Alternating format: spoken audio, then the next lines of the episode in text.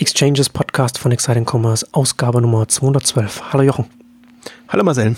Nachdem wir neulich in den Exchanges erst einmal ausführlich über die Logistikbranche gesprochen haben und was da passieren muss und passieren kann und passieren wird, wollen wir heute mal ein bisschen mehr die Logistikbrille oder den Logistikblickwinkel auf die Händler legen und über den Logistikplan B für den Handel so ein bisschen sprechen. Aber zunächst zu unserem heutigen Werbepartner WeWork. The Workspace that moves you. Ganz nüchtern zusammengefasst, WeWork ist ein globaler Anbieter von Büroflächen. Ich finde aber das fasst das WeWork-Phänomen nicht so richtig zusammen. Vor acht Jahren gegründet, heute mittlerweile über 320.000 Mitglieder in 24 Ländern, 85 Städten in Deutschland, unter anderem Berlin, Hamburg, Frankfurt Main und München. WeWork nutzt durchdachtes Design und fortschrittliche Technologie, um Unternehmen jeder Größe und aus jeder Branche durch Raum, Community und auch Services beim Erreichen ihrer Ziele zu unterstützen. Und dieses Zusammenspiel aus Büroräumen, einer Community und auch Services noch drumherum gibt WeWork die Möglichkeit, ein flexibles Produkt anzubieten, das nicht nur bei den Mietlaufzeiten flexibel ist, sondern auch gerade auch flexibel für jedes Unternehmen, jeder Größe, jeder Größenordnung, also vom Freelancer bis hin zum ganz großen Unternehmen, das heißt von Startups über Thinktanks bis hin zu Fortune 500 Companies. Unternehmen, die unter Rework benutzen, sind zum Beispiel Salesforce, Microsoft, Mastercard, Samsung, Spotify, KBMG, AXA, Pinterest, Red Bull, Bacardi, General Motors, also wirklich die ganze Bandbreite. Neben der bestehenden WeWork-Location in Hamburg Hanseforum Axel Springer Platz hat jetzt im November auch in der Europapassage in der Hermannstraße eine neue Location in Hamburg aufgemacht. Und auch in Frankfurt bekommt man mehr Auswahl an Rework Locations, an denen man sich seine Büros einrichten kann. Da gibt es dann ab Januar in der Taunusanlage in Frankfurt eine neue Location. In Frankfurt gibt es natürlich auch in der neuen Rothofstraße schon bereits eine. Und die kann man sich auch alle anschauen. Da kann man einfach eine E-Mail schreiben an frankfurt at wework.com oder für Hamburg an hamburg at wework.com und kann da einen Termin für eine Tour vereinbaren. Man kann sich auch online das nochmal anschauen auf den Websites. Da geht man am besten auf we.co, das ist we.co slash Exchanges Hamburg zusammengeschrieben für Hamburg und für Frankfurt ganz analog we.co slash exchanges Frankfurt auch wieder zusammengeschrieben. Die Links packen wir dann auch nochmal in die Shownotes. Ja, heute äh, Plan B wird sozusagen eine Punkrock-Ausgabe, ne? Also so, so aber so die, die DIY für den Handel jetzt. Also äh, im Grunde genommen, also ich, ich habe es ein bisschen scherzhaft jetzt gesagt, aber es geht ja schon ein bisschen darum, jetzt auch mal darüber zu reden, was sind denn die Handlungsoptionen für den Handel? Also was kann er selbst aufbauen oder was, was sollten Online-Händler aufbauen in Richtung Logistik oder was, was passiert zum Teil auch? Haben wir in den äh, Exchange-Ausgaben ja auch schon ein bisschen drüber gesprochen, EO, Zalando, Amazon. Und dann wollen wir auch noch ein bisschen so darüber reden heute, was äh, so alternative Systemlösungen sein können, beziehungsweise beziehungsweise was man so auch schon von der Innovationsschiene her sehen kann, was so Startups auch so ein bisschen machen. Aber lass uns doch mit den, mit den Händlern anfangen. Amazon haben wir ja schon mal ausführlich durchdekliniert. Äh, oh ja, auch so ein bisschen, wollen wir äh, mit Zalando einsteigen oder naja, ich würde würd allgemein einsteigen. Ich glaube, hm. erstmal nochmal klar zu machen, ähm, im Prinzip die, die Lage ändert sich ja. Also ja. im Prinzip ist ja der Handel jetzt noch sehr abhängig von den bestehenden Providern, die aber alle nicht so wirklich äh, Ambitionen an den Tag legen und auch eher durch Preiserhöhungen etc. eigentlich äh, signalisieren, wir wollen eigentlich das Volumen eher drücken. Ähm, das könnte so passieren. Also die Spekulation ist natürlich eigentlich, dass, dass man ohnehin ausgeliefert ist den bestehenden Playern. Das heißt, dass es gar nicht so äh, wehtun wird. Aber man sieht halt, dass keine Ambition da ist, jetzt da wirklich grundsätzlich neu und anders zu denken, sondern man versucht halt jetzt äh, mit der Argumentation, äh, wir haben halt die Probleme, die Volumina und wir brauchen dafür Leute und wir müssen die Leute besser bezahlen und deswegen werden die Preise steigen. Also ist ja auch ähm, aus der Not äh, sehr verständlich, aber macht es natürlich für den Handel dann spannend, dass man sagt, okay, wenn ich ohnehin mit höheren Preisen rechnen muss, was bedeutet das denn? Und ich sehe das jetzt ja auch nicht in der Ausgabe sagen, dass wir jetzt konkrete Maßnahmen äh, empfehlen und sagen, sondern ich glaube, das bietet die Chance, unabhängig davon, ob man es dann auch macht, sich Gedanken zu machen, welche Optionen hätte man denn. Spätestens jetzt der Zeitpunkt gekommen, um den Modus operandi zu hinterfragen von der, von der Logistikseite. Ja, genau. Und für mich so ein bisschen der Impuls oder was mich sehr gefreut hat, zum Beispiel war ähm, der, der Westping äh, Börsenprospekt, hm. wo sie explizit sagen, äh, wir machen uns Gedanken, wie wir uns ähm, oder wir, wir können uns vorstellen, eigene Lieferservices auf der letzten Meile ähm, zu starten in, wie haben sie es so schön genannt, densely populated areas. Mhm. also in, in Metropolen, ja. wo es sich für uns lohnt, um eben das günstiger verlässlicher etc. hinzubekommen. Oder früher nachhaltig, ökonomisch nachhaltig hinbekommt. Sehr interessant, das im, im Börsenprospekt drin stehen zu haben, weil das ist ja nicht, was jetzt Finanzanalysten sehen wollen, dass man da plant, irgendwo große, massive Ausgaben zu machen. Auf der anderen Seite natürlich äh, die besseren Finanzanalysten oder, äh, oder Wall Street wird natürlich auch ein bisschen den Marktkontext sehen, ne? als Online-Händler, wenn man dann schaut. Der, der, auf der Logistikseite, das ist halt ein bisschen schwach aufgestellt, wenn man da auf Dienstleister setzt, die stöhnen, ächzen und Preise erhöhen. Das ist natürlich dann so die andere Medaillenseite. Ja, man muss es muss es halt wahrscheinlich fast jetzt als, als Risikofaktor mit reinnehmen. Ja, also es genau. ist, ist, so ein bisschen, es taucht öfter auf und natürlich sind immer verpflichtet, die ganzen Risikofaktoren mit reinzunehmen. Und ähm, das ist aber jetzt sozusagen eher so die, äh, wo wollen wir hin schon in, in, in der Option. Und mhm. das hat man eigentlich in, in keinem äh, der, der jüngsten Börsenprospekte bei irgendjemandem gesehen. Und ähm, bei, bei Westwing passt ganz gut rein, haben wir ja auch eine eigene Ausgabe schon gemacht von ihrem, sagen wir mal, Marken- und, und, und Serviceverständnis. Also vielleicht jetzt noch nicht in der Größenordnung. Und das ist auch so ein bisschen die, die Frage für mich. Ab, ab wann ist sozusagen der Gedanke, also ist es überhaupt möglich, ähm, eigene Services anzubieten? Also man sieht es bei AO, man kann es natürlich von Beginn an machen, wenn man sich so aufstellt, aber wir sprechen jetzt auch stark von denen, die eigentlich ähm, klassischen Handel betreiben, der Regel ihr Zentrallager haben und damit äh, also mehr oder weniger ausgeliefert sind dem, was, was eben an bestehenden Strukturen ähm, da ist. Und ähm, ich glaube halt, dass das speziell oder ich komme von mehreren Denkansätzen. Also das eine ist, ist die Westwing-Geschichte, dass man natürlich dann in Metropolen das macht.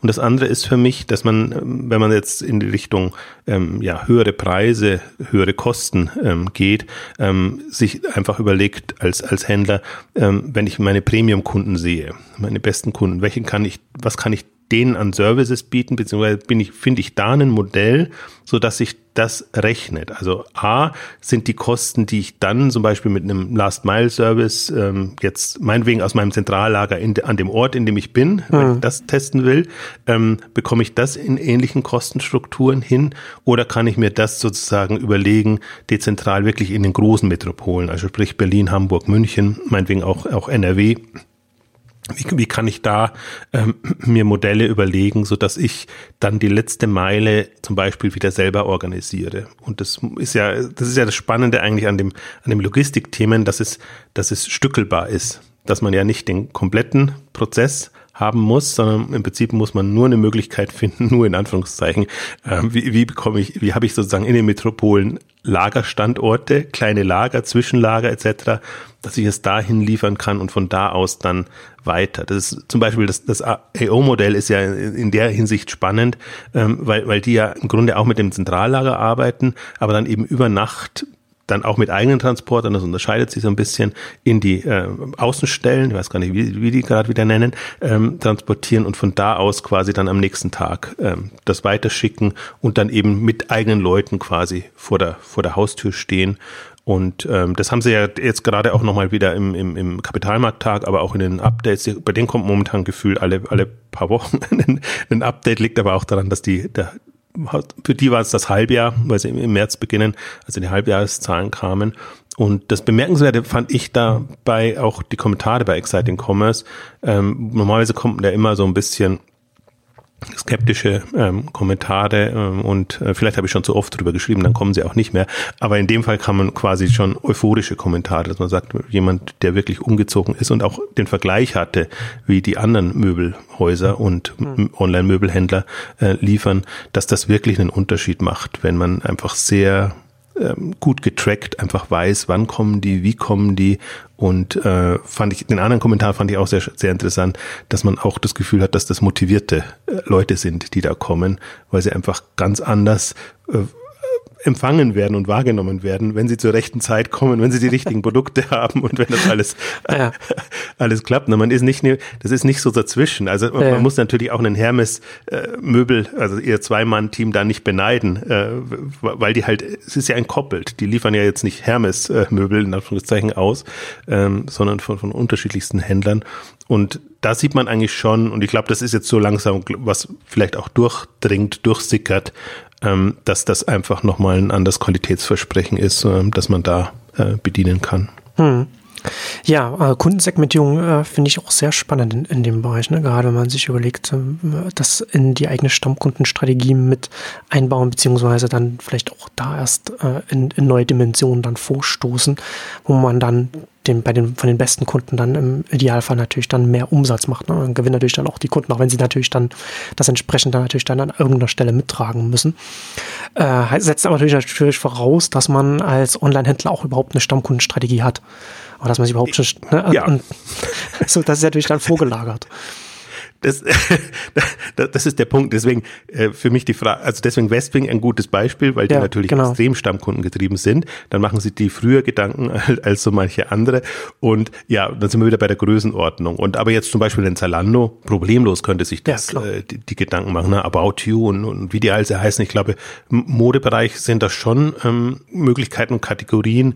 Ist die Frage immer, ob es da so stark, ähm, also so, so einen großen Unterschied macht. Aber auch universal ähm, Versender. Ähm, ich komme natürlich immer wieder auf den Möbelbereich zurück, weil der so ein bisschen anderes, anderes Versprechen hat. Und da sieht man im Prinzip schon am meisten, was, was passiert. Und wir haben ja, also wenn man jetzt Richtung Premium geht, geht ja Richtung sowohl Lieferung als auch, hatten wir in der Logistikausgabe gesagt, auch Services, die man da, da zunimmt. Und ich glaube halt, das ist noch so ein bisschen unterschätzt im, im gesamten Online-Handel, weil der natürlich immer vom Online-Marketing und von den ganzen Online-Aktivitäten kommt. Denkt man immer, das ist so das, was es ausmacht. Oder schöne Webseite, Content auf der Webseite und all, all die Themen. Das sind meistens so die Standarddifferenzierungsfaktoren, über die man spricht. Und die Frage wäre für mich, ob man nicht hinten oder eigentlich da im entscheidenden Moment, im Kundenkontakt, ähm, eigentlich noch viel mehr Möglichkeit hat, sich zu profilieren. Und auch da ist es immer interessant, jetzt von, also AO verzweifelt ja so ein bisschen, also das formuliere ich jetzt so, aber wenn, sie stellen das eigentlich ganz gut dar, jetzt zum Beispiel im Kapitalmarkttag, dass sie sagen, wenn man es erlebt hat, wird es sehr positiv wahrgenommen, aber es ist unheimlich schwer, das rüberzubekommen, dass man da ähm, anders aufgestellt ist als der andere durchschnittliche Online-Händler. Und das ist natürlich Also schon der Kunde weiß gar nicht, was für ein gutes Erlebnis er da haben könnte. Genau, er weiß nicht, was einem entgeht. Das ist ein bisschen schwer, auch das zu kommunizieren. Ja. Und das ist, ich glaube, das ist die, die Aufgabe sowohl, es operativ sich zu überlegen, also erstmal strategisch, macht das Sinn und in welcher Konstellation macht das Sinn, operativ finde ich eine Lösung, so dass ich das wenigstens testen kann. Oder ich, ich bin ja auch ein Freund dann in dem Fall durchaus, es in der Schublade zu haben. Also ich glaube wirklich, das ist eine Frage des, äh, wann mache ich's ähm, wie und ab wann lohnt sich's. Also auch so frühzeitig sich in der Schublade haben, heißt halt auch ein bisschen äh, Weichen stellen, so dass man weiß, wenn der Zeitpunkt gekommen ist, dass man dann auch die Option dann hat, Richtung Stammkunden mehr Services auszubauen. Ich glaube, es, es hilft einem halt dann wirklich sich auch nochmal strategisch Gedanken zu machen, was, was will man denn eigentlich sein für bestimmte Kunden und vielleicht sogar auch, also kann ja sagen, sein, okay, das, das ist für uns nicht notwendig, weil wir haben, wie du so schon sagst, haben noch nicht genügend Stand, äh, Stammkunden, beziehungsweise nicht genügend Stammkunden auch jetzt in dem einen Ort und in der einen Region, so dass wir das machen können. Das kann einen ja auch Ja. nochmal zum Denken bringen. Ja, warum haben wir den nicht und warum ist er, unser Versprechen nicht so, äh, dass wir dann auch wirklich als, als, als der präferierte Anbieter quasi äh, wahrgenommen werden. Also ich glaube, das kann einem schon nochmal, ich sehe die Logistik eher so ein bisschen als Ausgangspunkt, aber ich, ich sehe das als grundsätzliche Themenstellungen, die, die der Handel einfach hat. Und ähm, da, da sich zu überlegen, auch in der Kombination mit Services. Also ich sehe es jetzt immer nicht nur, nicht nur rein eine, eine zeitnahe Lieferung, sondern durchaus Mehrwert, Mehrwerte, die man bieten kann. Also bei dem Potenzial sind wir uns ja beide einig und da könnte man ja jetzt als Hörer äh, sich auch die Frage stellen, warum passiert es denn nicht schon und warum ist es nicht schon längst passiert? Und du hast ja vorhin schon gesagt, ne, also Onlinehandel noch sehr ähm, online fixiert in allem drum und dran, auch in der Optimierung, Online-Marketing, Online-Shop und so weiter. Und das sind natürlich alles Themen, die sehr leicht skalieren. Ne? Und wir sagen das ja auch immer, ne? der, der Onlinehandel hat ja schon einen Kostenvorteil, weil er eben nicht die ganzen Filialen betreiben muss. Aber worüber wir halt jetzt reden, sind ja schon größere Kostenblöcke, die aufgebaut werden müssen. Und das ist ja schon ein bisschen so, da kann man ja schon auch dagegen argumentieren, dass es erstmal, das muss man erstmal finanzieren. Da kann man sich auch verrennen bei so einem Thema. Und also schon- überhaupt, das überhaupt erstmal finanzieren zu können. Ne? Man muss ja auch erstmal das Geld haben, um da was aufbauen zu können. Selbst wenn man jetzt sagt, man ist jetzt, man wäre jetzt strategisch in der Lage oder man sagt, man ist jetzt an, an einem Punkt, wo man sagt, man hat Stammkunden, für die man Services aufbauen möchte. Das ist ja jetzt kein, kein leichtes Thema, über das wir jetzt hier reden.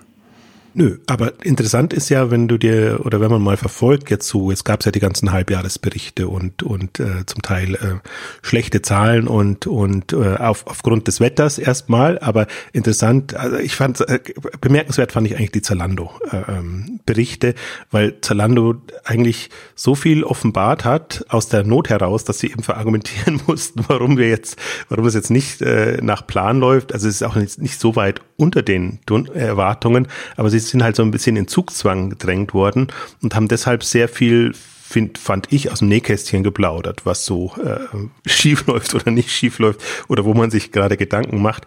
Und aber was was ich ähm, also und ein Thema, was bei Zalando eben da ist, ist die ähm, ist der Kostenblock ähm, Logistik, Fulfillment als mhm. als Thema. Und ich meine, auch Zalando ist äh, in, in der Not, dass sich die, dass DRL und Hermes die Gebühren erhöhen wollen und dass der Block eher steigt. Ähm, und das war so ein bisschen mein Fragezeichen, das ich da hatte. Jetzt haben sie ohnehin das schon bekannt gegeben oder haben sie ohnehin schon gesagt, dass, dass der Kostenblock eigentlich ähm, gestiegen ist über Erwarten, dass sie ja ohnehin strategisch auch gesagt haben, wir wollen mehr da nennen es Convenience, in, in, in dem Bereich investieren, als eben zum Beispiel in Online-Marketing. Und jetzt kommt eben noch als zusätzlicher Faktor rein, die, die Kosten steigen bei, bei, ne, bei jemandem, der eben kostenlos hin und zurück versenden will, ähm, hat das natürlich noch mal mehr Folgen ja. als, als bei, bei dem anderen, weil man dann kann man nicht einfach sagen, ich erhöhe jetzt meine Versandgebühren und gebe das weiter, sondern ich muss mir hier grundsätzlich was einfallen lassen. Und deswegen glaube ich jetzt, also das ist jetzt immer bei, bei dem Riesenunternehmen, es soll nicht nur um die Riesenunternehmen gehen, aber da ist es, finde ich, am, am prägnantesten, dass sich ein, ein Zalando ähm, Gedanken machen kann und das ja auch macht. Also testen ja alle möglichen Same-Day-Delivery-Services und, und was damit zusammenhängt. Sie haben auch ihr, haben ja auch die, die ähm, Same-Day-Lösungen im in ihrem ähm, Premium-Programm drin, also dass man da noch weiterdenken kann. Und Zalando ist ja ohnehin auf dem äh, Dezentralisierungstrip jetzt inzwischen, dass sie eben versuchen, in den, in den Regionen ihre Distributionszentren hinzusetzen. Also frage ich mich, ob das nicht nochmal eine Stufe weitergeht ähm, und dass man wirklich guckt, äh, wie kommt man sehr nah an die Kunden heran und kann dann eben nochmal komplett was anderes anbieten ähm, für, für spezielle äh, Themen und Nischen. Also ich glaube, diese ganzen Themen kommen jetzt ohnehin. Das, das ist für mich, das ist auch der Grund, warum ich sage jetzt, Plan B ist, ist spannend zu überlegen, das, das mache ich oder machen wir im, im, im Theoretischen. Wir haben natürlich jetzt nicht so sehr den konkreten Anwendungsfall, aber ich finde schon interessant, einfach zu gucken jetzt, was, was, wo tut sich denn was? Bei welchen Händlern tut sich was? Und ähm, ich habe das, ich habe neulich einen, einen, Vortrag gehalten und sage das eigentlich auch immer dazu, ähm, dass alles, was ich jetzt an neuen Startups und Unternehmungen sehe, zum Beispiel, die haben immer eine Logistikkomponente schon drinnen. Also die sehen sich da wirklich als ja nicht ganz äh, korrektes Wort vertikal integriert, aber wirklich so so integriert, dass man sagt, ich will als sei es als Marke, sei es als als Handels- oder Servicekonzept äh, wirklich äh, komplett hm. das Kundenversprechen erfüllen. Ja. Naja, und wenn man heutzutage das nicht machen möchte und neu startet, dann geht man pragmatisch halt gleich direkt zum Amazon-Marktplatz und lagert alles aus. Genau, das ist, das ist die andere Alternative. Also das ist jetzt wirklich, äh, es gibt die zwei, das ist jetzt die Gegenstrategie sozusagen. Und ich glaube auch, ähm, das ist ja auch der, der Punkt. Deswegen haben wir ja auch die, die Amazon-Ausgabe, Amazon Logistics auf dem Vormarsch-Ausgabe gemacht, weil im Grunde der einzige, der einen Plan B hat jetzt, ist Amazon unter den etablierten. Die anderen sind ja alle neu gestartet und dann, mhm. dann also ob man jetzt Picnic oder AO oder so, die haben das natürlich mit drinnen, um mal Picnic wieder erwähnt zu haben. Bingo. Aber, aber, genau. Aber Amazon äh, darf ja nicht, äh, dürfen wir nicht verpassen. Also um, äh, aber Amazon, ähm, und ich glaube auch, das ist genau so entstanden. Hm. Ähm, dass, dass, dass sie 2013 im Weihnachtsgeschäft eben diese böse Erfahrung gemacht haben. Und dass sie sich dann überlegt haben, ja, okay, ist das noch so verlässlich ähm, und, und kommen wir in so Regionen rein? Und ich glaube auch wirklich, dass es das Plan B ähm, erstmal konzipiert und gedacht ist. Also im Grunde ist es, ist es natürlich andersrum. Am Ende dann, ich glaube, wenn, wenn Amazon was macht, dann ist immer, das ist Plan A und das andere sind sozusagen die Lösungen, hm. die man dann auch nutzt, eben als Überlauf. Ja, ja ich glaube schon. Äh, ich hatte letzte Woche ähm, ausführlich mit, mit, einem Journalisten darüber gesprochen. Da habe ich das auch nochmal komplett, nochmal für mich auch nochmal durchdacht. Und Amazon hätte so oder so irgendwann Logistik aufgebaut. Dafür ist es einfach zu zentral für so ein Geschäft. Und dafür ist es auch einfach zu logisch, das auch gerade als Marktplatzanbieter so etwas zu machen. Aber wie du schon gesagt hast, durch die Probleme der eigenen Dienstleister ist das einfach alles viel früher gekommen, als es vielleicht sonst gekommen wäre oder wird jetzt viel schneller auch, auch vorangetrieben, einfach aus der Not heraus, um einfach das bestehende Geschäft da auch mit stützen zu können. Also ich denke mal, da kann man, das ist ja natürlich immer, Amazon ist immer insofern ein blödes Beispiel, dass man immer denkt, ja, aber Amazon kann sich das leisten oder Amazon ist halt der. Ja, wobei natürlich, ich habe da auch mit dem, mit dem Journalisten darüber gesprochen und ich hatte ähm, da auch gleich am Anfang äh, auch einmal gesagt, dass Amazon sich sehr stark von den anderen großen Tech-Konzernen unterscheidet, weil Amazon das einzige Unternehmen ist, das sich nicht davor scheut, über lange Jahre viel Geld zu investieren und Sachen aufzubauen. Also man kann das natürlich sagen, ja, Amazon kann das aber Amazon macht das ja auch einfach. Ne? Ich hatte also ein Beispiel auch genannt, also Google hat in den USA mal angefangen, äh, Kabel zu verlegen und da äh, Internetzugänge anzubieten. Und dann haben sie irgendwann nach ein paar Jahren festgestellt, ups, äh, den Boden aufzubuddeln und da Kabel reinzulegen, das ist ja ganz schön teuer. Das dauert ja ganz schön lange, bis wir da viele Leute erreichen. Und dann haben sie es wieder eingestellt. Und Amazon hat da kein Problem damit, dann über Jahre hinweg und so das sehr, sehr langsam aufzubauen. Und das ist dann halt irgendwann auch der Kram um das ganze Geschäftsmodell von Amazon rum, die Investitionen. Aber andererseits, wenn man sieht, wie, wie Amazon gestartet ist, und die haben ja so ein bisschen Parallelgeschichten ähm, gemacht, die haben ja ihr, ihr Fresh da in Seattle äh, ewig lang hm. getestet ja. und, und da wirklich so für sich ähm, ausprobieren können, was geht und welche, welche Modelle, ähm, also in einem kom komplett anderen Segment, ähm, ehe sie dann wirklich eher im klassischen Bereich ähm, losgelegt haben. Und so ein bisschen stelle ich mir das ja auch vor. Also ich, ich stelle mir im Prinzip jeden Händler, der irgendwie so ab 50 Millionen Umsatz, sage ich jetzt mal, hm. äh, macht, ähm, dass der sich Gedanken macht und irgendwie, ähm, und ich glaube tatsächlich, also so meine Option wäre quasi so am, erstmal am Standort ja. zu gucken oder in der Region. Genau, muss ich gerade äh, an den Kaufland-Lieferservice denken, ne? dass man nicht gleich den großen Wurf am liebsten gleich bundesweit an den Start bringen möchte, sondern dass man besser erst einmal äh, gerne Metropole oder vielleicht auch da an dem Standort, wo man auch das Headquarter hat, da startet und dann erstmal äh, Erfahrungen aufbaut. Und da kann man, man muss, man muss es ja nicht gleich so machen wie Zalando, wo dann auch mal die Gründer selbst dann Sachen ausliefern, um zu gucken, wie das, wie das so vor Ort funktioniert. Aber kann man natürlich auch machen. Doch, finde ich genau, weil das ist, wenn, dann ist es eine gute PR-Story. Und das außerdem, genau. Man kann das dann schön äh, in den Mitteilungen und in den Interviews erzählen. Ja, also deswegen, ich glaube jetzt auch gar nicht, es geht auch nicht darum, also wir haben ja, im Prinzip ist ja noch Zeit. Also ich bin immer noch davon überzeugt, Kollaps steht bevor. Logistik mhm. wird in der Form zusammenbrechen, weil das Chaos regiert und äh, ja. ich sehe keine Lösung, wie sie, wie sie Struktur oder, oder alternative Strukturen in das Chaos reinbringen wollen. Also jetzt sieht es gerade ganz gut aus, dass auch dieses Jahr kein, kein Winter kommt vor dem Weihnachtsgeschäft, sage ich jetzt mal. Das ist, Zum Glück gibt es den Klimawandel. Ja, hilft, hilft sehr. also, vor allem, dass der, der Klimawandel den Winter dann ins Frühjahr schiebt, mhm. wo es wo es ein bisschen entspannter ist.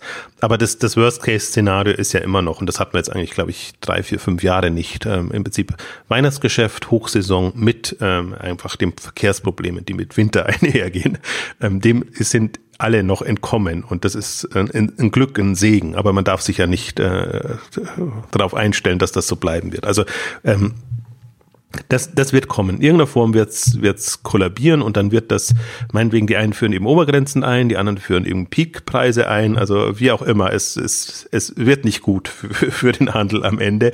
Und äh, man sieht jetzt aber auch noch nicht die, die Lösung, was danach kommt. Ähm, aber vor dem Hintergrund, und, und das ist der einzige, das einzige Argument, äh, das ich einfach sehe, also man hätte ich finde, grundsätzlich kann man immer testen und, und so Dinge machen, aber ich glaube, Händler wären blind, also die würden sich da blindlings auf was einlassen, wenn, wenn sie das nicht, ähm, nicht sehen würden und sich in irgendeiner Form darauf einstellen würden. Ähm, ich glaube auch jetzt nicht, also im Prinzip noch ein Zalando neben einem Amazon hätte so eine Möglichkeit, auch ein Otto hätte eine Möglichkeit, aber Otto wird das, wird das nicht machen, wenn sie, wenn sie an Hermes glauben. Ähm, also da, solche, solche ähm, Plan Bs ähm, ähm, einzuführen. Ähm, aber ich glaube, man, man lernt da, da extrem ähm, dazu. Ähm, aber Stichwort Otto und generell, ich wollte ein Thema noch mit einfließen lassen. Es gab so ein paar Entwicklungen, die ich spannend finde im, in dem ganzen äh, Logistikbereich, Fulfillment-Bereich. Ähm, die Otto-Gruppe hat, Gruppe hat ein neues Startup gestartet, beziehungsweise gestartet, glaube ich, haben sie schon vor einem Jahr, aber jetzt haben sie es in Anführungszeichen endlich bekannt gegeben.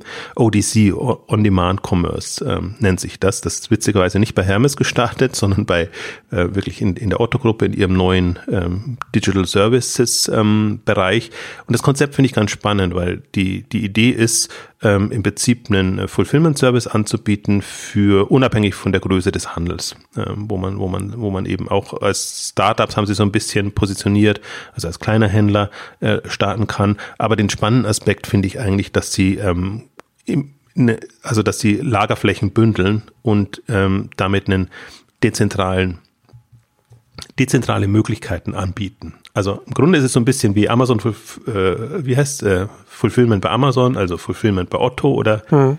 Odyssey. Ähm, aber die, die, die Idee ist wirklich, also sie bieten auch virtuell an, also sie sind quasi der Fulfillment-Dienstleister und sie nehmen die Partner mit rein und äh, äh, sichern, stellen sicher, dass das Serviceversprechen entsprechend ähm, hm abgebildet wird. Aber das mal ein bisschen weitergegangen, gedacht und ich glaube, am Anfang, jetzt überfordert man sie noch, äh, wenn man sagt, jetzt de, gleich eine dezentrale äh, Logistik, aber es ist schon ähm, sozusagen, sie koordinieren und so wie ich das verstanden habe, ist das auch äh, nachvollziehbar kommuniziert, muss es ja auch sein, weil wo der Handel seine Ware hinliefert, in welche dezentralen Lager. Und dann hat man eben neue Möglichkeiten, dann das auch ähm, jeweils zu den Kunden liefern zu lassen. Und so ein Konzept finde ich in dem Kontext interessant, dass man sagt, ähm, wir hm wir stellen quasi der Branche etwas zur Verfügung, was ein einzelner Händler kann es eigentlich kaum leisten. Da müsste jeder Händler, ich glaube schon, dass es die Lagerflächen überall dezentral gibt und dass es inzwischen auch Anbieter gibt, äh, wo man sagt, da, da kann, also die bündeln mehrere Händler und, und ähm, jeder kann sich quasi Plätze reservieren. Ähm, das glaube ich, ähm, gibt es oder wenn es es nicht gibt, dann entsteht das jetzt langsam, weil alles ja näher zum Kunden hin will. Aber so ein Service, der das äh, konsolidiert und als, als, als übergreifenden Service anbietet, ähm, der macht es natürlich nochmal viel, viel, viel spannender und einfacher. Und hm. das fand ich ein, also für mich ja. eines der spannendsten Startups, gerade auch im, im Rahmen der Otto-Gruppe. PayPal.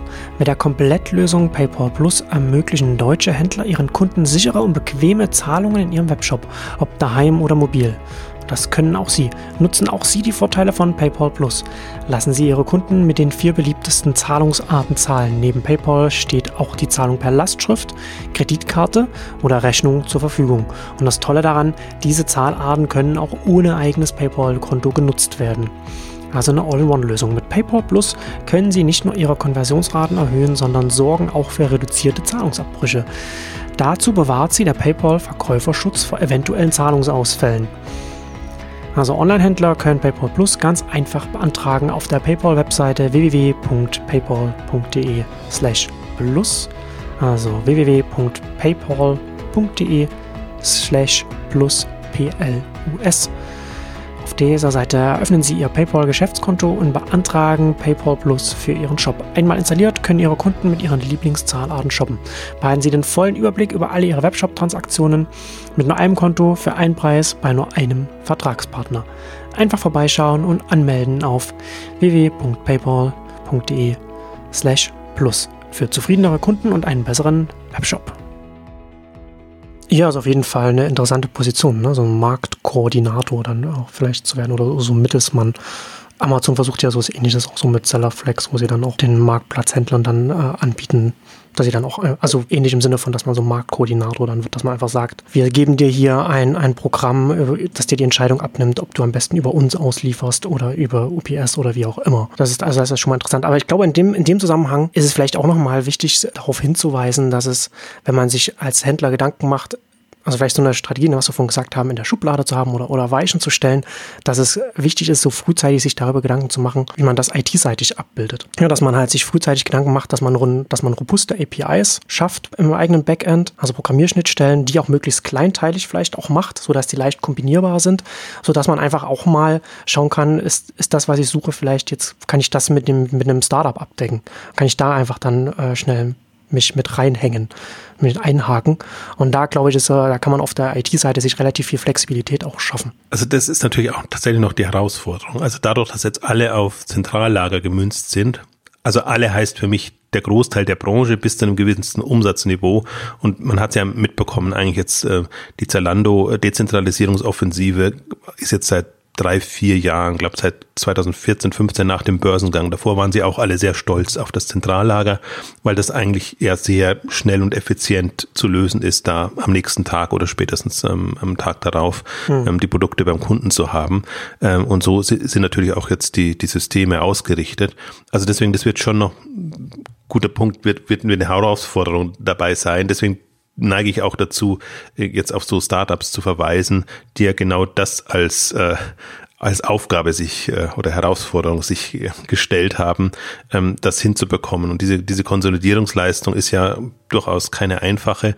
Ich glaube auch nicht unbedingt, dass jetzt die günstigste Lösung sein wird, aber hm. so einen Service zu nutzen. Aber das ja. ist einfach eine, eine, eine bessere Möglichkeit, um um einzusteigen, um das voranzutreiben, um dann eben auch, wenn man da irgendwie eine Partnerschaft oder längere Partnerschaft eingeht, ja mit dem mit dem Startup und dem dem, dem der Lösung mitzuwachsen und und sich dann einfach zu überlegen, in welche Richtung äh, kann man in dem Bereich gehen. Also das das gibt's natürlich schon im im im im äh, in der Anbindung der Provider, also der der der Last Mile äh, Dienste ähm, gibt das ja schon länger und kann man ja auch machen. Das ist ja im Prinzip, die beklagen ja immer noch, dass, dass der deutsche Markt so vorgeprägt ist, äh, dass es halt nur in der Regel ein, zwei, maximal drei äh, Anbieter gibt, zwischen denen der Kunden auswählen kann, geschweige denn der Händler das dann äh, entsprechend steuern kann. Das ist ja im Prinzip so ein bisschen das Manko des deutschen Marktes. Das ist in anderen Märkten auch anders und da kann man dann wirklich seinen präferierten Provider angeben oder kann auch unterschiedliche Services jeweils zu dem Provider ähm, ähm, also mit dem Provider kombinieren und dann ist man sehr viel, also dann glaube ich bei den Kunden auch schon viel, sehr viel gelernt, welche, welche Möglichkeiten man hat. Im Prinzip, da muss man erst ähm, am deutschen Markt ja noch seine, seine Kunden erziehen. Ähm, aber deswegen glaube ich halt, dass es, wenn man es wenn man es unter der Haube machen kann, dass man jetzt sagt, okay, der Händler bietet den Logistikservice an, das ist das Versprechen und, und dann ist es halt meinetwegen Zalando, äh, das, das liefert. Ähm, oder Westwing das liefert jetzt im, im Möbelbereich oder, oder, oder ein kleiner. Ich, ich scheue mich bewusst, ich will eigentlich keine, keine Namen jetzt im kleineren Bereich nennen, weil das klingt dann immer so, als ob man was wüsste und dann reitet man die da rein und ist gar nicht so. Bei denen weiß man es jetzt zumindest, deswegen ist, finde ich es als, als Beispiele, glaube ich, kommt die Idee rüber. Ähm, also insofern ist das, ist auch da noch Erziehung äh, zu leisten und die, die Deutschen sind noch nicht so, getrimmt darauf und ich bin mal gespannt, ob sie sich überhaupt so trimmen lassen, dass man sagt, ich habe jetzt einen bevorzugten äh, äh, Dienst meiner Wahl. Ähm, also das AO-Beispiel, das lässt mich ein bisschen äh, hoffen.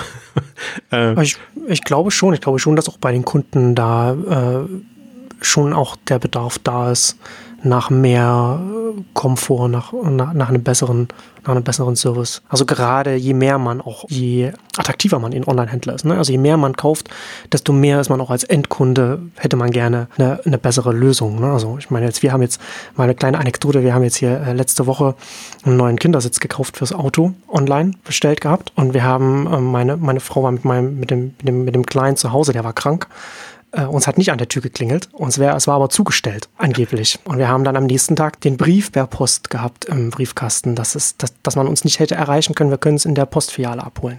Und da bist du natürlich dann begeistert, wenn du so ein großes Paket dann in der Postfiliale abholen darfst und dann nach Hause trägst. Also je mehr man auch an wuchtigen Sachen, an großen Sachen und kleinen Sachen oder oft kauft, umso mehr hat man auch als Endkunde dann auch einen Bedarf nach einem, nach einem besseren Service. Und das ist, glaube ich, auch, da sind wir auch, glaube ich, auch vom Markt her an einem Punkt, wo das sich, wo sich sowas dann auch schnell rumspricht. AO hat ja eher das Problem, dass man ja als Kunde nicht so oft Kontakt mit einem, mit einem AO hat, weil man nicht so oft weise Ware kauft.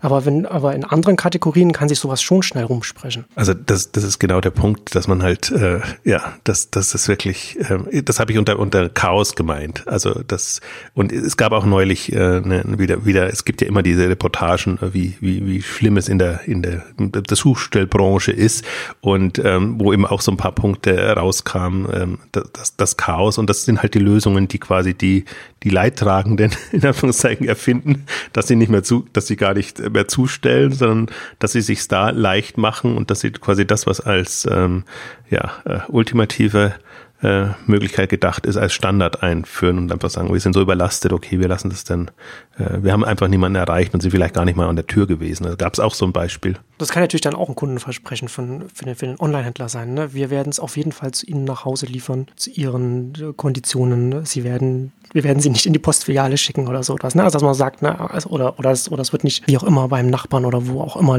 fünf Häuser weiter dann liegen. Das kann man, das ja, das sind ja dann auch Sachen, so Service-Dienstleistungen, die man ja auch entsprechend kommunizieren kann und dann quasi auch, sag mal, schlechte Erfahrungen beim Endkunden auch triggern kann, dass man sagen kann, okay, nee, wir haben das anders im Griff, wir lösen das anders, wir machen das bequemer für Sie als Kunde.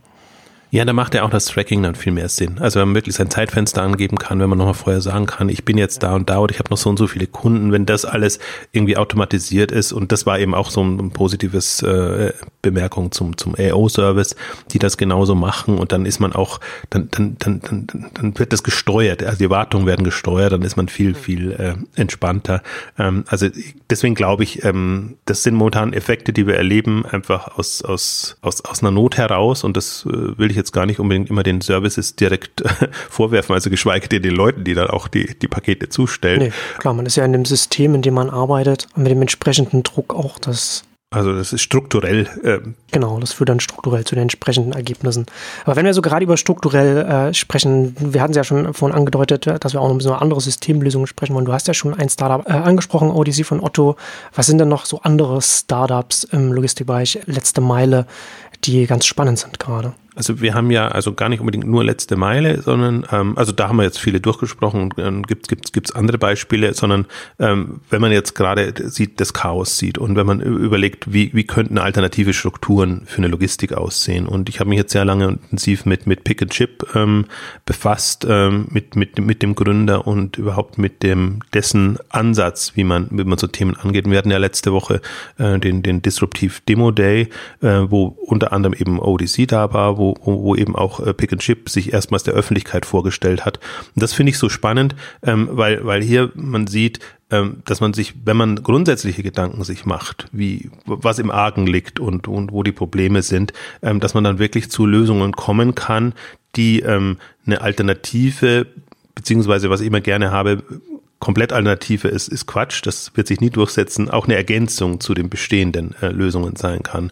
Und in die Richtung geht ein Pick and Chip, die im Prinzip zwei Dinge anders machen. Sie sagen, ähm, Verpackung ist, ist, ist Irrsinn, was wir an, an, an Wegwerfverpackungen haben. Das heißt, gibt es nicht ein Modell, wo wir wiederverwendbare im besten Sinn smarte äh, Verpackungen haben, ähm, die einfach ähm, Produkte, die ja ohnehin schon verpackt sind, nicht nochmal in Pakete stecken und der Kunde hat dann das Problem und muss das irgendwie entsorgen oder was weiß ich, Verpackungsverordnungen und alles Mögliche gibt's jetzt dann, um das Problem zu beschreitigen. Also im Prinzip an die Wurzel zu gehen, nicht an die Symptome.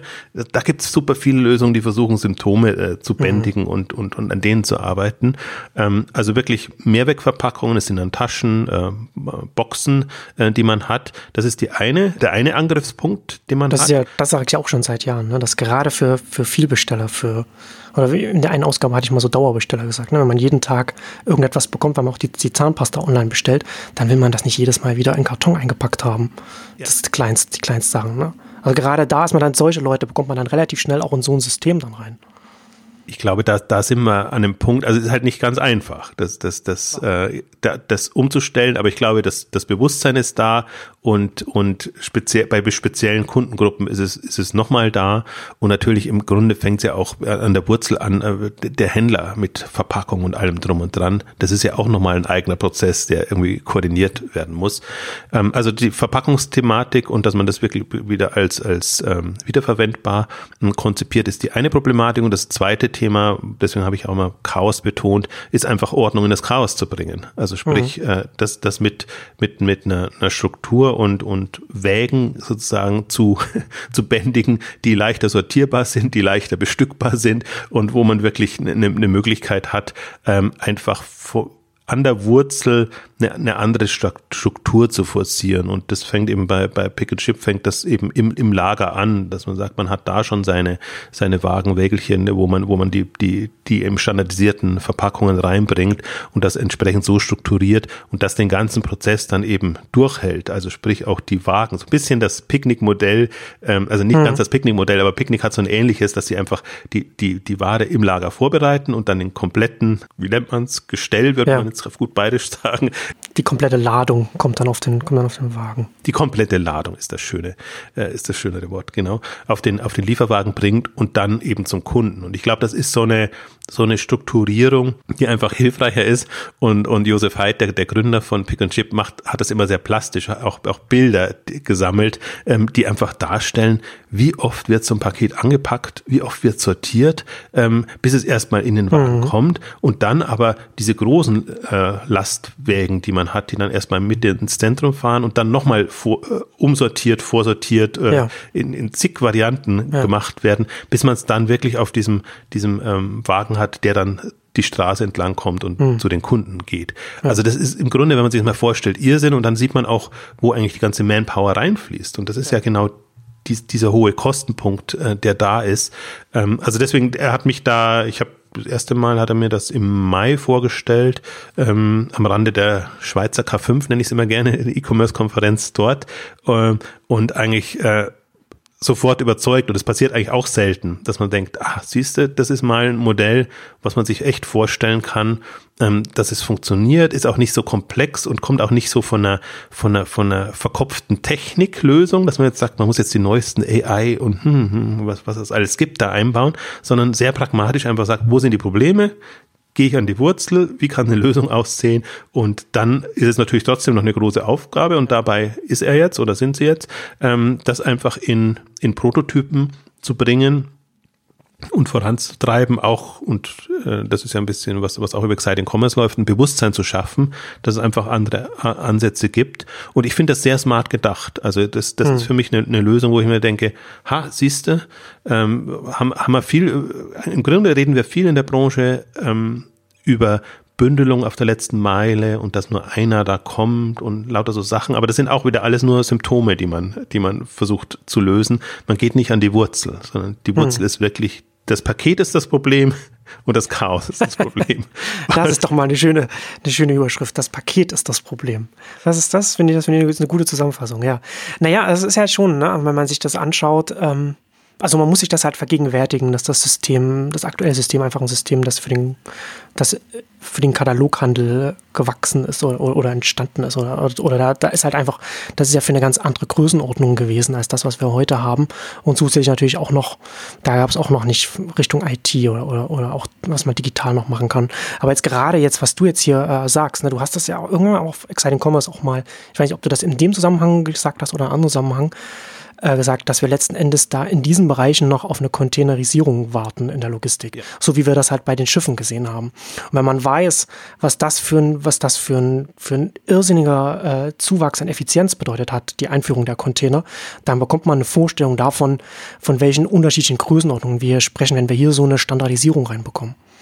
Das fand ich nämlich spannend, weil das, das witzigerweise parallel war, auch irgendwann im Frühjahr gab es einen Artikel in der Brand 1, wo sie so ein bisschen immer Wirtschaftsgeschichte nochmal aufleben lassen, mhm. wo sie nochmal dargestellt haben, wie eigentlich der Container äh, in, in die Welt kam und was das vorher bedeutet, wie man Schiffe beladen hat, ewig, tagelang. Wie Tag und Nacht, genau. Ja, ja bis, bis man einfach die, bis sich irgendwann der Container gefunden hat und man das äh, quasi ähm, jetzt in, in einem Bruchteil der Zeit ähm, lösen kann. Und deswegen glaube ich, das ist eine, eine, eine Standardisierung ich, ich steuere mich immer von dem Wort Standardisierung oder Standards, weil das klingt so hochoffiziell, sondern das ist hm. implizit, äh, was das passiert, einfach, dass du dir eine, eine andere Lösung, also im Grunde sind es andere Standards, überlegst, ähm, die es aber leichter machen und die es auch ein bisschen entkoppeln. Und das ist, finde ich eigentlich das so, das, das Interessante auch, dass man, dass man, äh, ähm, also für, für ist es jetzt nicht ganz eine, ich hab's, hab's in dem Beitrag Container-Moment genannt. Also die, die, die Paketlogistik wartet noch auf ihren Container-Moment.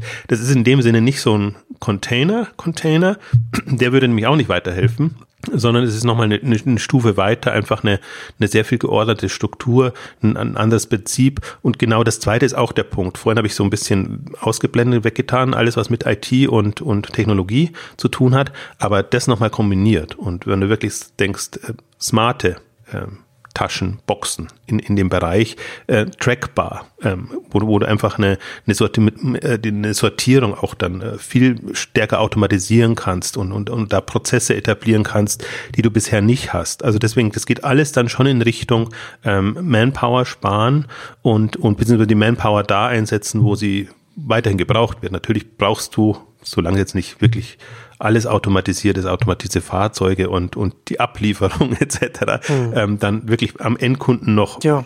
noch Leute, aber das ist ein Minimum von denen, die du generell im Prozess brauchst. Ja, aber so ein System kannst du ja dann immer noch weiterdenken. Ne? Wenn du sagst, du redest ja, wenn man jetzt spricht von standardisierten Behältern, dann können die, dann, wenn man auch, wenn man das, wenn man das Paket, über das Paket hinausdenkt, ne, dann kann das ja dann auch, dann ist es, wenn man einmal so etwas, so ein System hat und das ein bisschen läuft, lässt sich das ja sehr leicht mit Richtung Amazon Locker Hub, Paketstation, Packstation ausweiten, ne? dass man sagt, dann wird halt das der, der, der fertige standardisierte Behälter nicht an der, wenn er nicht an der Haustür abgeben wird, dann ist er halt im Innenhof. So, ne?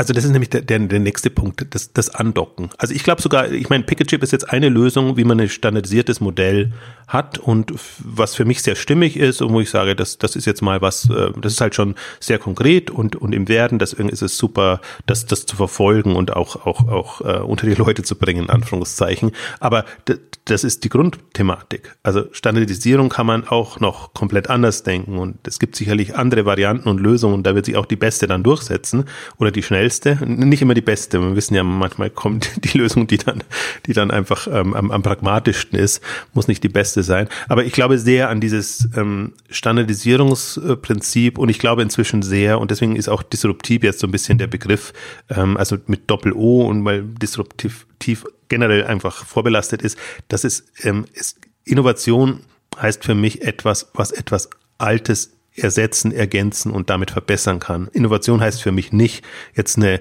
eine, eine, eine suboptimale Lösung noch besser zu machen, also dass es, dass es nicht aus dem Suboptimum, aus der Sackgasse rauskommt.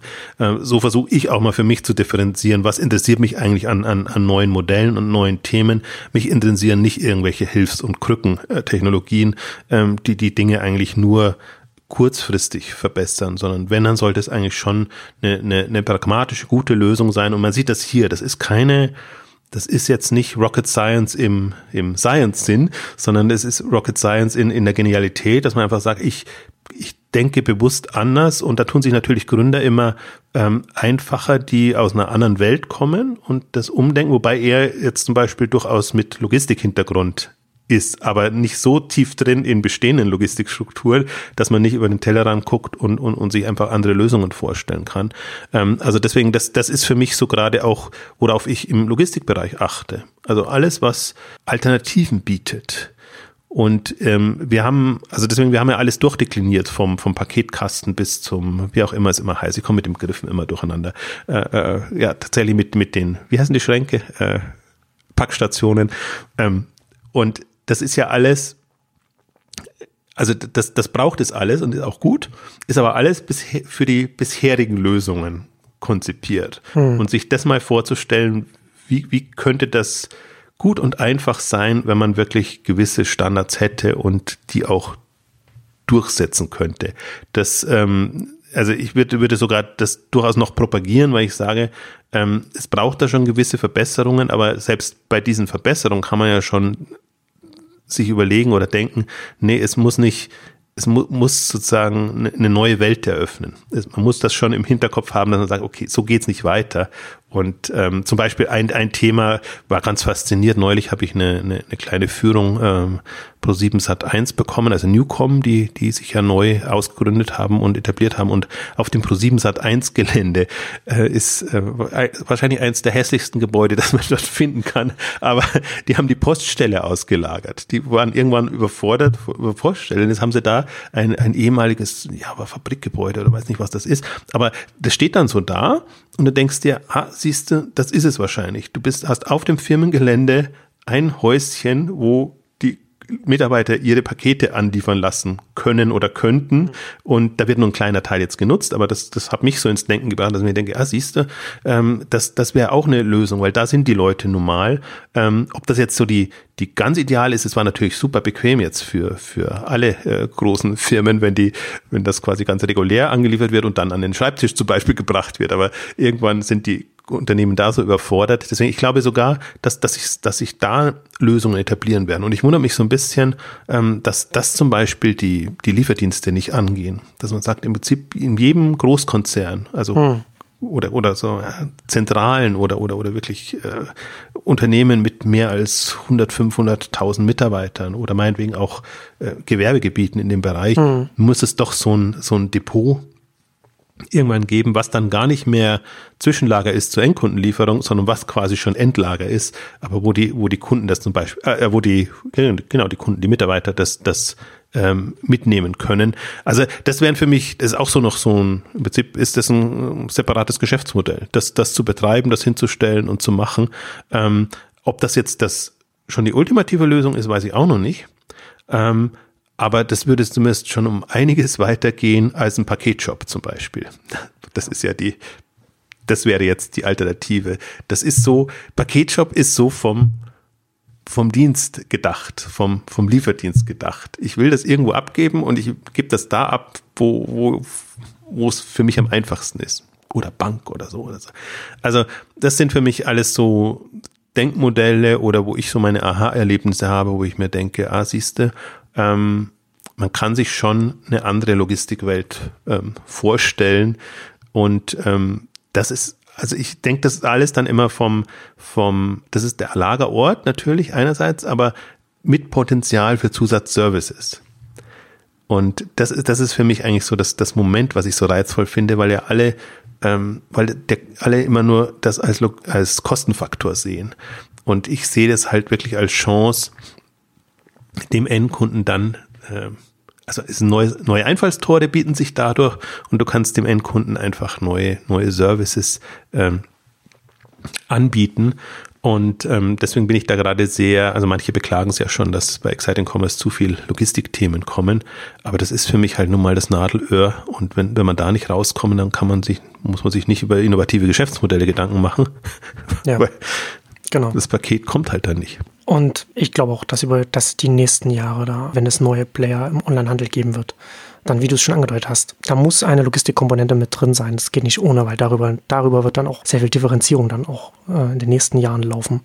Also das passiert parallel. Das, das ist, ist, ich glaube, und wenn, wenn da nichts passiert. Ich glaube, das ist auch so ein bisschen, das ist wieder so ein Thema, wo man, was man leicht äh, ausblendet, wenn man äh, noch sehr stark Richtung Suchmaschinenoptimierung denkt und so weiter und so, weil man eher noch im anderen Paradigma noch drinsteckt des Onlinehandels, weil man äh, jetzt in den Nullerjahren konnte man ja die, die Logistikseite ausblenden. Ne? Das musste man halt irgendwie abdecken. Man musste halt irgendwie die Sachen irgendwo äh, irgendwie zu einem DHL, zu einem Hermes bekommen und dann war das, und dann war man da halt quasi in Anführungszeichen fertig. Und da haben wir ja jetzt hier drüber gesprochen und auch für anderen Ausgaben, dass das zunehmend nicht mehr der Fall ist. Also nicht nur zum einen die Herausforderungen der äh, bestehenden Dienstleister, sondern auch allein auf der Grund der Tatsache, dass ein Amazon und ein Zalando Sachen aufbauen, mit denen sie dann Services anbieten können, die dieses gesamte Kundenerlebnis verändern dann bei denen. Und da muss man sich auch äh, als Händler darauf einstellen. Wird im Prinzip der Vorteil, den wir hatten, äh, zum Nachteil. Also im Prinzip, es, es, war ja perfekt, also wie man in Deutschland, Deutschland quasi in die in den Man musste nicht drüber nachdenken, genau.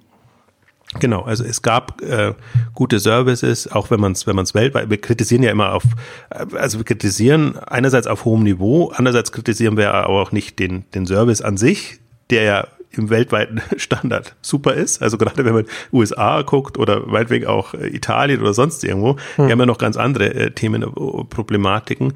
Ähm, aber andererseits äh, sieht man halt, ähm, dass, dass der eigene Erfolg quasi zum, zum Manko wird und dass, dass die Bestehenden nicht mehr in der Lage sind, ähm, aus dieser Falle rauszukommen. Im Übrigen, du hast vorhin gesagt, ähm, Versandhandel ist das aus, ist einerseits aus dem Versandhandel geprägt, ähm, sozusagen die, die, die Lösungen, die wir jetzt haben. Ich glaube aber auch der, der andere Punkt ist ähm, im, im B2B-Bereich. Ähm, ähm, das ist natürlich die andere aus dem Bereich kommen ja auch viele äh, der, der, der neuen Dienste, die in Endkundenbereich äh, vordringen, ähm, wo man aber sehr viel größere Einheiten äh, hat in dem Bereich und wo auch die, Klar. die sagen wir mal, die, die, die Zahl der Unternehmen, die das oder die Zahl der Besteller äh, geringer ist, mhm. wo es, wo, wo, wo, was das Problem ist, was genau dazwischen ist, ist die Masse der kleinen Bestellungen von den vielen Endkunden. Mhm. Weil für alles andere ja. hätte man Lösungen. Ne? Wenn, wenn du jetzt, deswegen ist ja auch, ich verstehe schon den Paketshop-Ansatz, dass man sagt, okay, ich habe da eben lass es irgendwann mal 50 bis 100 Pakete haben, die ich nur dahin mu geben muss. Das ist natürlich so B2B-Logik äh, dann und dann wird es ja wieder leichter. Mhm. Also, also, die, das, das Wenn ist jetzt der Supermarkt beliefert wird oder, oder der Paketshop. genau. Ja vom Modus her ganz ähnlich kein so großer Unterschied. Vor allem, wenn, wenn das ohnehin just in time erfolgt, dann sind es zum Beispiel jetzt auch beim, beim Supermarkt ja die, die Volumina nicht mehr so hoch, wenn das, wenn das täglich erfolgt und nicht mehr nur einmal in der Woche. Ähm, also da, da, und das ist ja immer so die, die, die, die Trostpflaster, die man hat, wo man sagt, äh, also wir müssen ja nur in diese, in diese Fälle reinkommen.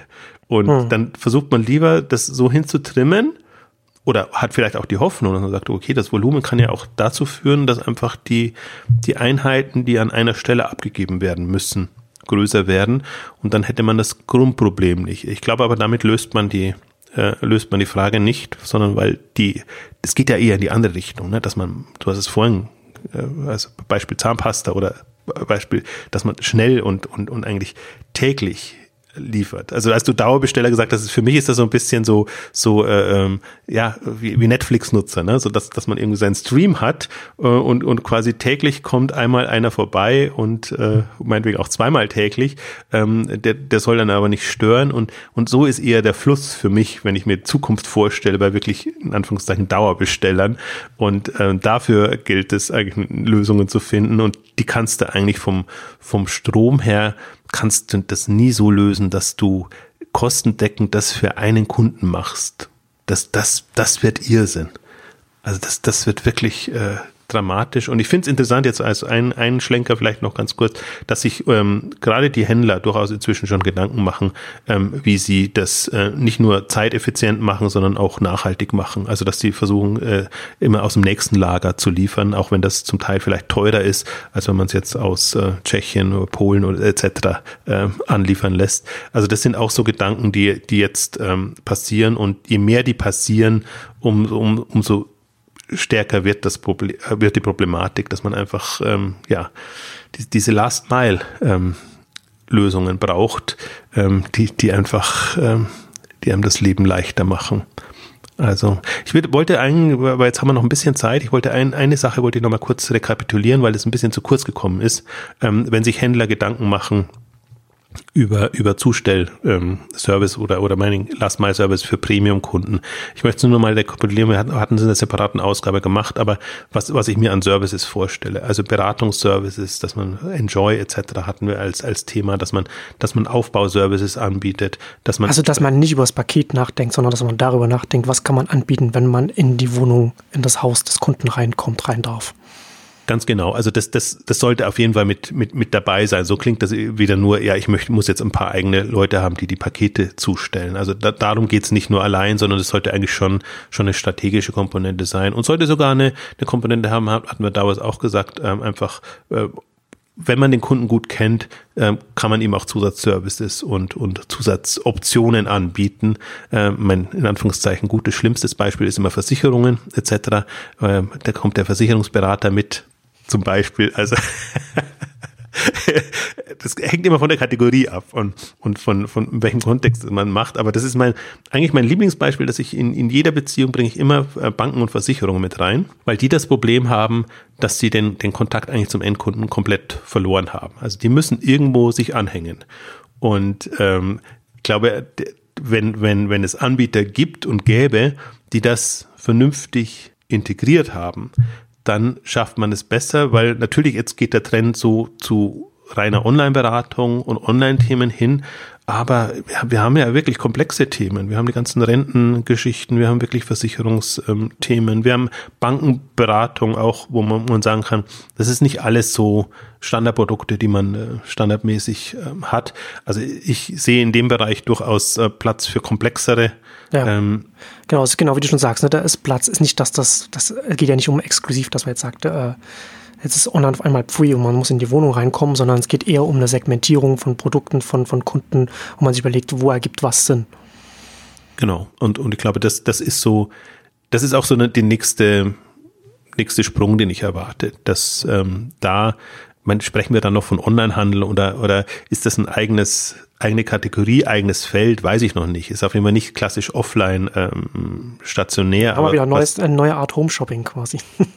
Ja, in, in, gewisser Weise ja, aber, aber halt von, von, von der anderen Seite her ja. ähm, gedacht. Ja, selbst das kann man sich vorstellen. Also dann kommt einfach der, das ist ja mein Lieblingsmodebeispiel immer dann, wenn der, wenn der, wenn der Zalando-Bote gleich kommt und noch so ein, so eine kleine Palette an so Trunk Sale, also im, mhm. im, wenn er noch so ein Köfferchen dabei hat, wo man noch so ein paar Produkte hat und die dann direkt vor Ort noch auswählt und dann, sowas macht. Also ich glaube, das, das ist halt so wieder so, bestimmte Dinge werden schon eine Renaissance erleben. Nicht in der Masse, aber das ist genau das für mich Interessante, dass man, dass man, in der Nische würde ich es auch nennen, nicht nennen, sondern bei Spezialthemen, Spezialkategorien, speziellen Kundengruppen, glaube ich, dass man das dann anbieten kann, äh, was momentan absurd ist, würde sich in keinster Weise rechnen und man hat auch nicht die Daten ähm, und, und die Möglichkeiten, die, die, die die einem die Möglichkeit geben, ist, ist, ist doppelt. Also das, das sind für mich dann so, also sind jetzt erstmal Spinnereien, aber es sollen ja nur Denkanstöße sein, wie auch immer das dann äh, konzipiert wird. Und ähm, wir haben eins meiner Lieblingsbeispiele ist immer noch Prime Wardrobe. Das, das ist, das findet keinen Anklang, aber das ist so genial äh, im Prinzip gedacht, wie man Mode als Anprobierservice ähm, ähm, präsentiert. Und ich bin da zum Beispiel noch sehr gespannt, was, was Amazon da draus macht, wenn das wirklich mal äh, jetzt nicht als Paket geliefert wird, sondern wenn das zum Beispiel als Mehrwertservice äh, Fuß fassen könnte. Also das sind für mich alles noch so, so Denkmodelle und Optionen, ähm, die Potenzial versprechen. Genau, und damit kommen wir zum Ende unserer großen Do-it-yourself-Ausgabe. Vielen Dank fürs Zuhören und bis zum nächsten Mal. Tschüss. Tschüss.